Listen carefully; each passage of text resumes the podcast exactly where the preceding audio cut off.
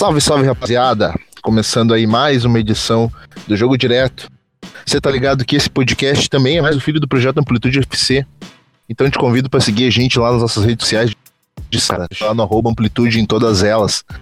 A gente tá falando muito sobre futebol. Hoje, nessa edição extraordinária, no domingo, a gente tá aqui para falar da final da Libertadores. Liverpool e Boca Juniors, partida realizada lá na Espanha. Eu tô com meu parceiro Felipe Elame. E aí, Felipe? Tudo certo, mano? Salve nada, salve rapaziada que tá ouvindo o, o jogo direto agora. Vamos falar dessa final que, além do, de todo o extracampo, teve um jogo, teve. Um, não, não só um jogo, mas, mas um duelo entre rivais que teve futebol, teve, teve emoção, teve torcida. Então, vamos falar um pouquinho disso aí que, que foi muito legal. Ô Felipe, é uma, uma partida que a gente, no fundo, nós como sul-americanos, a gente sempre esperou, né, cara? Mas ela veio de uma forma tão, tão diferente, né? Realizada no domingo, mas a partida que, na realidade, a gente sempre sonhou em ver, né, cara? Um River e Boca numa final de Libertadores. E foi um jogo do caralho, né, velho? É, é o que dizem que é, é a final esperada há 100 anos, né? Desde que existe basicamente o Boca e River, que existe Libertadores, se esperava essa final e aconteceu. E, e, foi uma final muito simbólica por, por tudo que, que envolveu. As, falando rapidamente, só para pincelar o extracampo, você tem dois rivais da mesma cidade na última final, que não vai ser em jogo único, ou seja, que não vai ser em campo neutro. Ou seja, seria exatamente a última oportunidade para ter um Boca e River na Argentina com a sua torcida, com toda a festa que envolve a Libertadores. E aí, no primeiro jogo, tem a questão da chuva que, que adia o jogo por um dia o jogo acontece e depois, duas semanas depois, tem aquela questão toda da violência, daquela coisa absurda e ridícula que aconteceu. E que não pôde nem ser no dia seguinte, não pôde nem ser na Argentina, como a gente viu. Então, tem essa, esse simbolismo de que, além de representar a grande rivalidade, uma das, ou talvez a grande rivalidade do continente sul-americano, simboliza também toda a questão da Comebol, do extracampo, da incompetência, de todas as coisas que a gente vê, sabe que acompanha a Comebol, mas teve um jogo, como eu falei no começo, teve um jogo, teve uma partida, teve uma rivalidade que foi muito legal, foi do caralho. Foi. A gente viu, mesmo que na Espanha, um clima até sul-americano, com grande parte da torcida de argentinos, de torcedores. A gente viu personalidades, por exemplo, antes do jogo você via Messi, Icardi, Griezmann, jogadores argentinos ou quase isso, ou, ou personalidades do futebol indo acompanhar em loco, que talvez não tivesse tido oportunidade se fosse na, América do Sul. E você teve o jogo. O jogo ele foi, se não muito bem jogado por grande parte do jogo, mas foi um jogo muito sul-americano. Desde o começo a gente teve um jogo disputado, um jogo de raça, um jogo de, de os dois times buscando a vitória. A gente teve, principalmente no primeiro tempo, o River com um pouco mais de posse de bola, o River com um pouco, na verdade o jogo inteiro, o River com um pouco mais de iniciativa, de buscando as ações. O Boca, grande parte do jogo, teve as oportunidades mais perigosas, mas... Você achou que, você achou que de repente o Boca esperou um pouco, mano? Cara, eu acho que o Boca fez um, um, um buscou atuar de uma forma mais reativa. Ele, ele esperou, mas sempre saindo forte. Tanto é complicado primeiro... jogar de igual para igual com o, com o River. O time do Galhardo é complicado demais para te jogar de igual para igual, cara. Tem que ter uma estratégia, não adianta.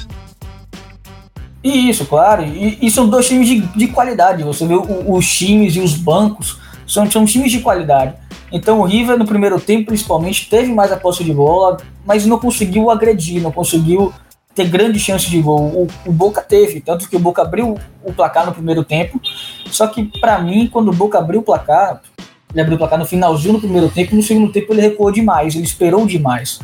Sabe? Então é algo que muitas vezes o time, os times sul-americanos sofrem um pouco de não conseguir matar o jogo, não conseguir apertar quando tem a vantagem.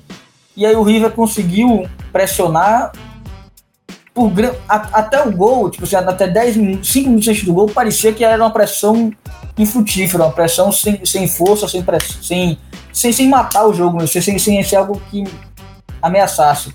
Mas aí conseguiu o gol que no, no, momento em que conseguiu pressionar um pouco mais o Boca, o Boca se fragilizou um pouco mais na marcação, distanciou Porra, um, um absurdo, né, cara? Não, eu falo o primeiro gol, não falo nem o gol do Quinteiro, o primeiro gol do Prato ele conseguiu o gol, conseguiu na jogada rápida de, de, envolver realmente a, a, defesa do Boca, ele conseguiu atuar na entrelinha e conseguir o passe e, e quando tocou para dentro, o Prato finalizou com o gol aberto. E depois dali foi com um jogo muito aberto. Até o final do, do, segundo tempo foi um jogo muito aberto. Assim, você tinha os dois times buscando acelerar, sempre que tinha bola, acelerar, acelerar, acelerar. Não era um jogo muito controlado, um jogo muito de meio campo. Jogo bem sul-americano mesmo. E aí termina o segundo tempo. E você termina o segundo tempo. E, porra, numa Libertadores final, a gente sabe, tudo pode acontecer. Só que começa o segundo, o primeiro tempo de prorrogação e tem a expulsão. A expulsão, não sei por você, Nato, mas para mim a expulsão.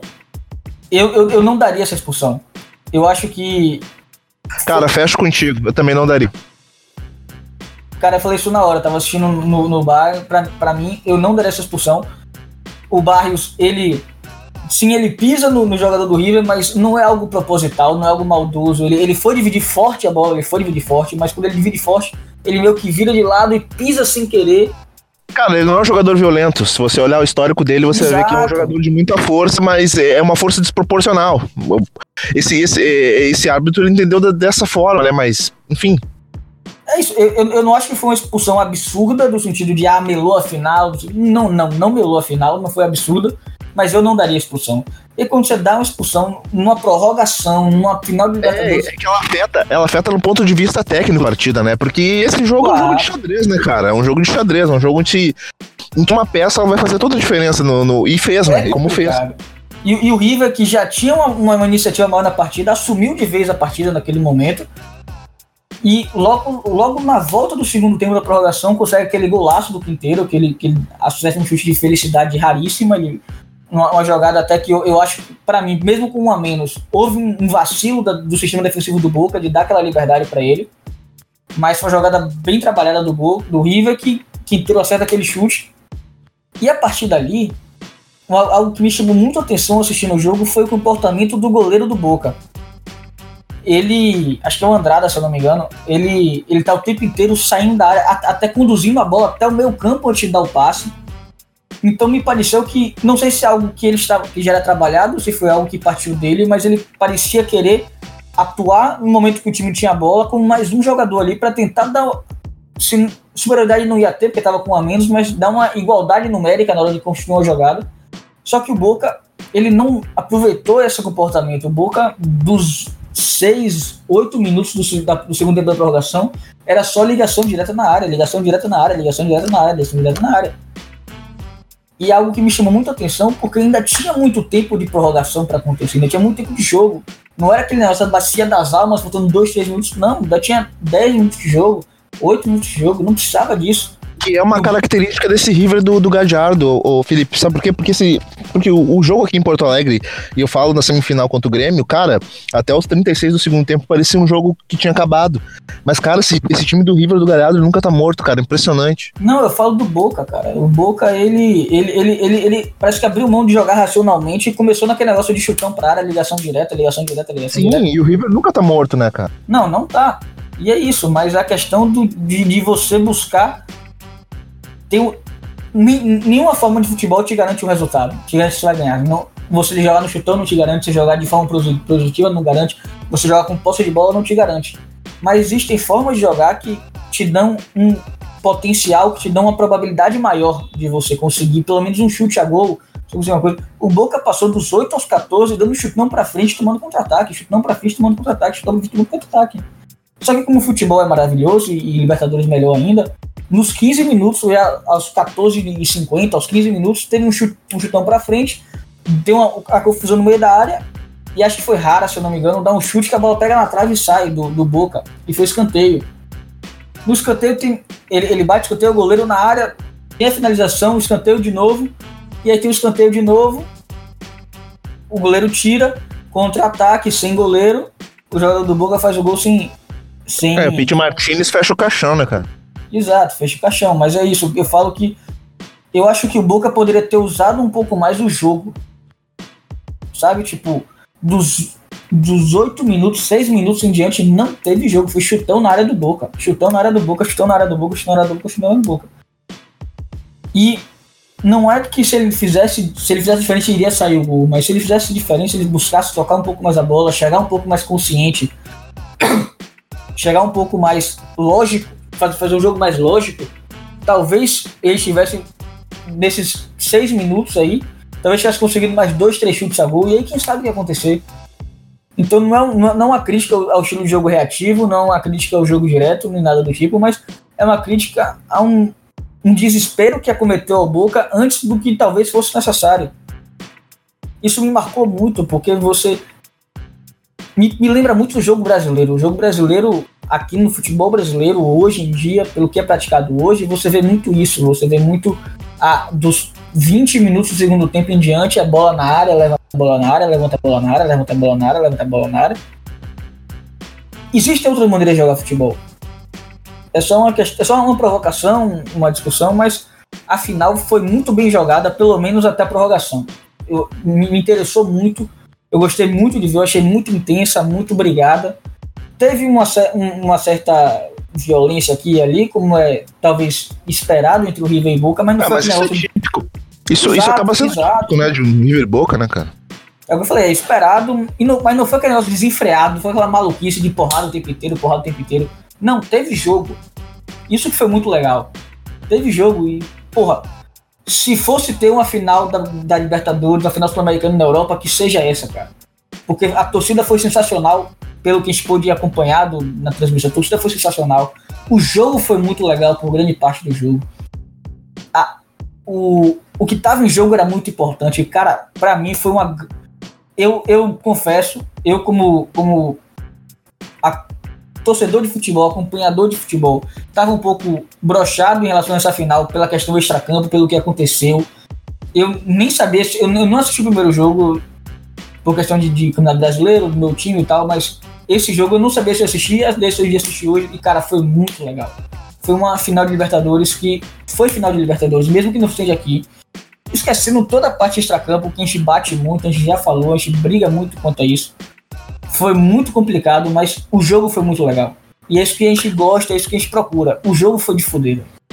Por, porque isso foi foda, né, cara? Porque durante, durante toda essa Libertadores, é, o extracampo manchou ela muito, né, cara? E na final isso também muito. ficou escrachado o quanto o sul-americano ele, ele, ele perde esses grandes eventos por, por não saber administrar certas coisas, cara, por não saber conviver com, com, com, seu, com seu semelhante, mas enfim, Cara, eu gostaria de, de, de, expandir um pouquinho mais contigo, Felipe, agora a respeito de Mundial, né, cara? Porque o River acabou, o River acabou indo se classificando agora pro Mundial. Cara, o River vai pegar talvez o Real Madrid mais dos últimos 4, 5 anos, cara. Será que dá para sonhar? É, eu, eu, inclusive foi algo que eu vi Mauro César, se não me engano, falando no linha de passe, assim, agora há pouco. Ele falou algo do tipo, é uma final que, não sei se foi ele ou se foi o Leandro Tavares, mas ele falou algo do estilo de é uma final que dá para ter jogo.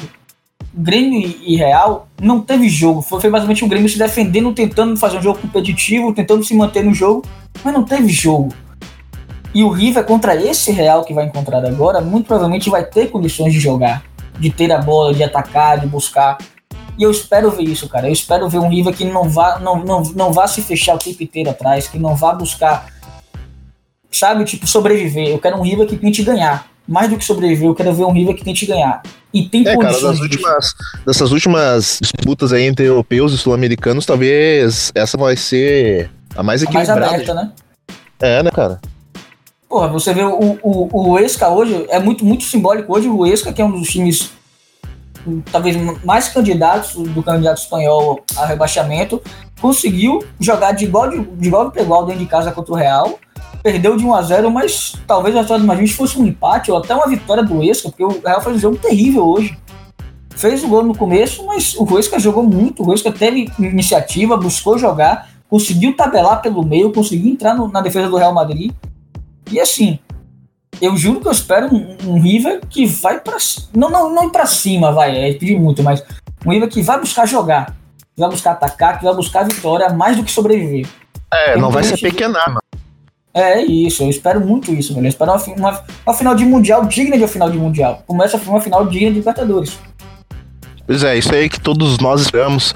Cara, maneiro demais esse nosso projeto aqui do jogo direto, porque é uma forma rápida da gente estar tá em contato aí com o nosso ouvinte e sempre passar para ele a visão daquilo que a gente que a gente enxerga, né? Daquilo que a gente pensa.